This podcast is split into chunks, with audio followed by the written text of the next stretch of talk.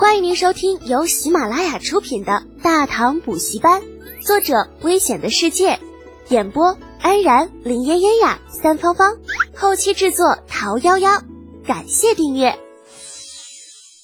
第一百三十八集，老什么什么灯。李靖平时就是老好人一个，跟谁都和和气气的，可越是老实人，那那发起飙来就越吓人。众老货这会儿见他真急了。啊，关系好的都闭上嘴，躲到一边去了。这关系一般的，基本上呢也没啥实力跟他硬碰硬，嘀咕了几句也闪了。只等这些人都闪开之后，那李靖才长长的出了一口气。这家伙总算把这帮老家伙都赶走了。哎呀，大过年的，闹这么一出，难道是祖坟埋的不是地方？再次叹了口气，李靖迈步来到李二的身边。陛下，犬子无状敬了陛下，臣臣愿代他受罚。罢了，此事朕也有错。李二摇了摇头，示意李靖平身。德简出时啊，曾一再叮嘱朕要小心，朕却托大没把他的话放在心上。而且啊，这说起来，朕还要谢谢他，要不是他一脚将烟花踹倒。只怕朕，嗯，陛下洪福齐天，断不会出事的。李儿笑了笑，并未将李靖的话放在心上，想了想，要是啊，回去之后千万不要寻得见那孩子的晦气。朕已经说过，此事乃朕之错，与他无关。诺，臣谨记。李靖能说什么呀？答应呗。反正李浩是他的儿子，那大不了换个理由揍一顿。安抚了李靖，让李二再也没有心思继续留在芙蓉园了，叫上李承乾和李泰，便准备回宫。而待走到马车近前的时候，却见一个鬼鬼祟祟的影子正蹲在车边上，那长吁短叹，眯着眼睛瞅了瞅，这家伙不是偷偷溜走的李浩，又是何人呢？皇帝叔叔，您回来了。李二看到李浩，李浩自然也看到了李二，见他身边没有外人，立刻笑嘻嘻的凑了上来。你 这小子倒是机灵，惹了祸事便偷偷溜了。可知李父差点被那群老老伙计围攻。哼，这帮老鸡巴登，早知道这样，我就应该弄个大号的。李二听了个囫囵半片，皱眉道：“你说的什么？”呃，李浩支吾了一句，偷眼看着李二，清了清嗓子：“呃，皇帝叔叔，您不觉得应该奖励我点什么吗？我今天可是立了大功了。”李二一听，差点没被气乐了，翻了个白眼儿：“奖励你？朕觉着刚刚劝你父亲回去不要揍你，就是最好的奖励啊！穿越三个月了，与李二接触也不是一次两次了。”李浩早已经摸透了这位大唐皇帝的脾气秉性，闻言嬉皮笑脸的说道：“ 皇帝叔叔，事情都有两面性，您不能只往坏的一面想，是不是？”李二似笑非笑的看着李浩：“照你这么说来，将满朝文武一网打尽不是坏事，反倒是好事了。”那当然了。李浩思想里瞅了一眼，往李二身边凑了凑，压低声音道：“皇帝叔叔。”你想想，如果我把那烟花再做的大一些，会有什么后果？什么后果？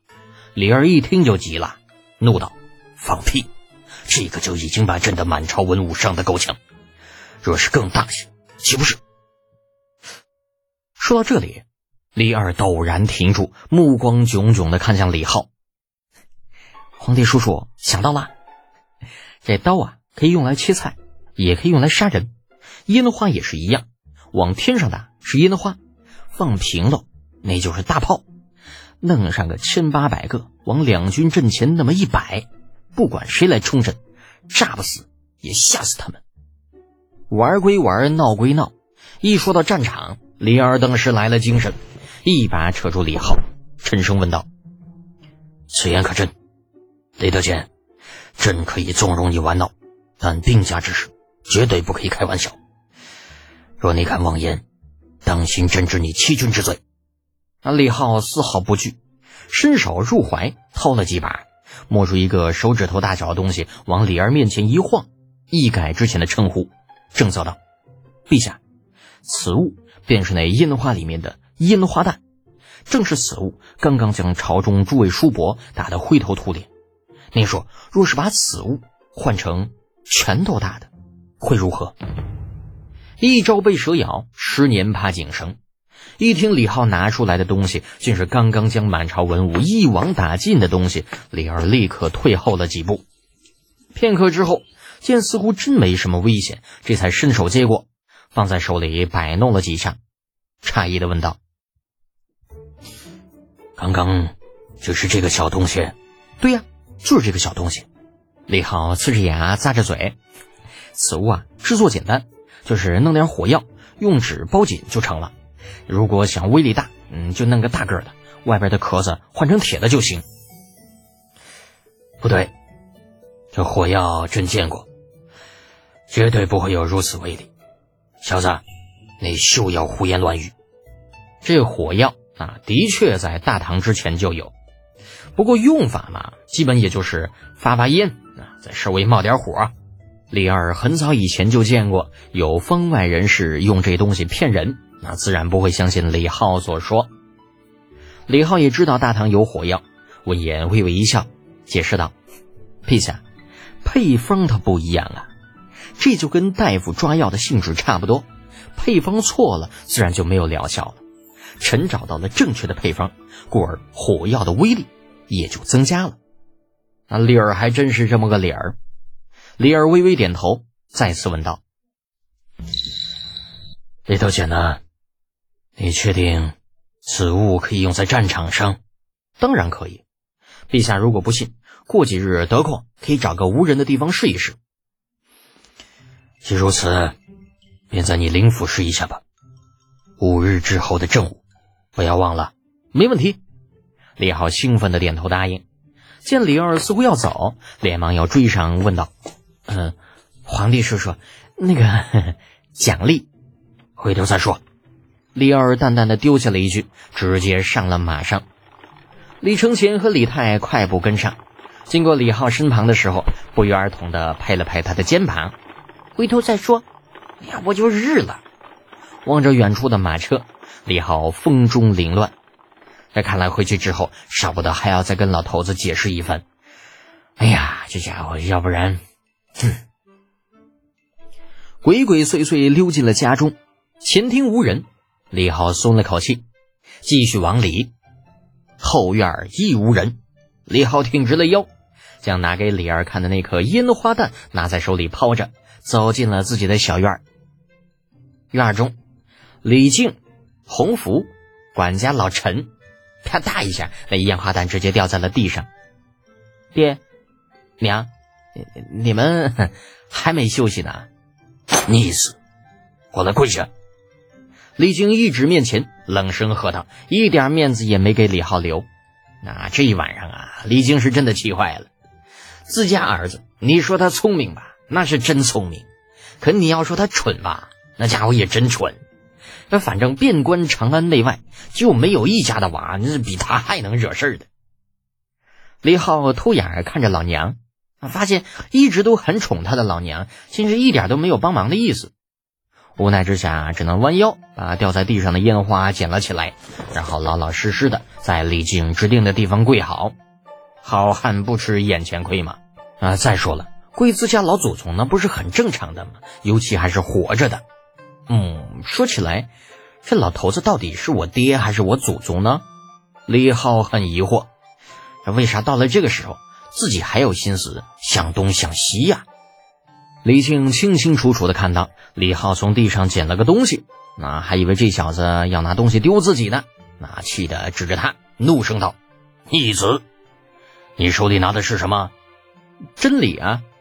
李浩摊开了手，露出里面的烟花弹。李靖当时满头黑线。真理是什么？李浩认真的想了想。嗯，简单的说，真理就是永恒不变的正理。那李靖头上阴云密布，啊，气得脸都充血了。你这个小王八犊子，是想告诉老夫，正理在你手中。咦，老头子是不是误会什么了？李浩连忙摆手：“呃，爹，我我我不是那个意思。我说的真理呢，是是是大道理，是站在国家层面上的，不是狭义上的道理。那就像是嗯嗯，拳头大就有理一样。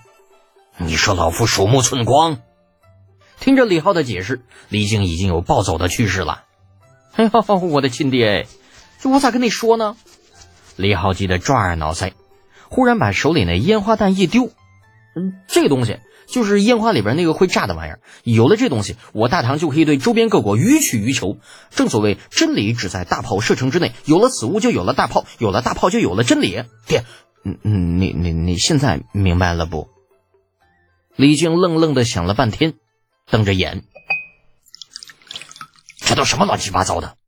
李浩也急了，指着地上的烟花弹，急声道：“爹，刚刚在芙蓉园，就是这东西把那些个老鸡巴灯炸得哭爹喊娘的。你想想啊，如果把这东西做成拳头大小，再弄个铁壳子，再往里边呃塞点呃铁钉啊啥的，呃不用二十四个，只要俩，今天那些个老货当场就得死一半。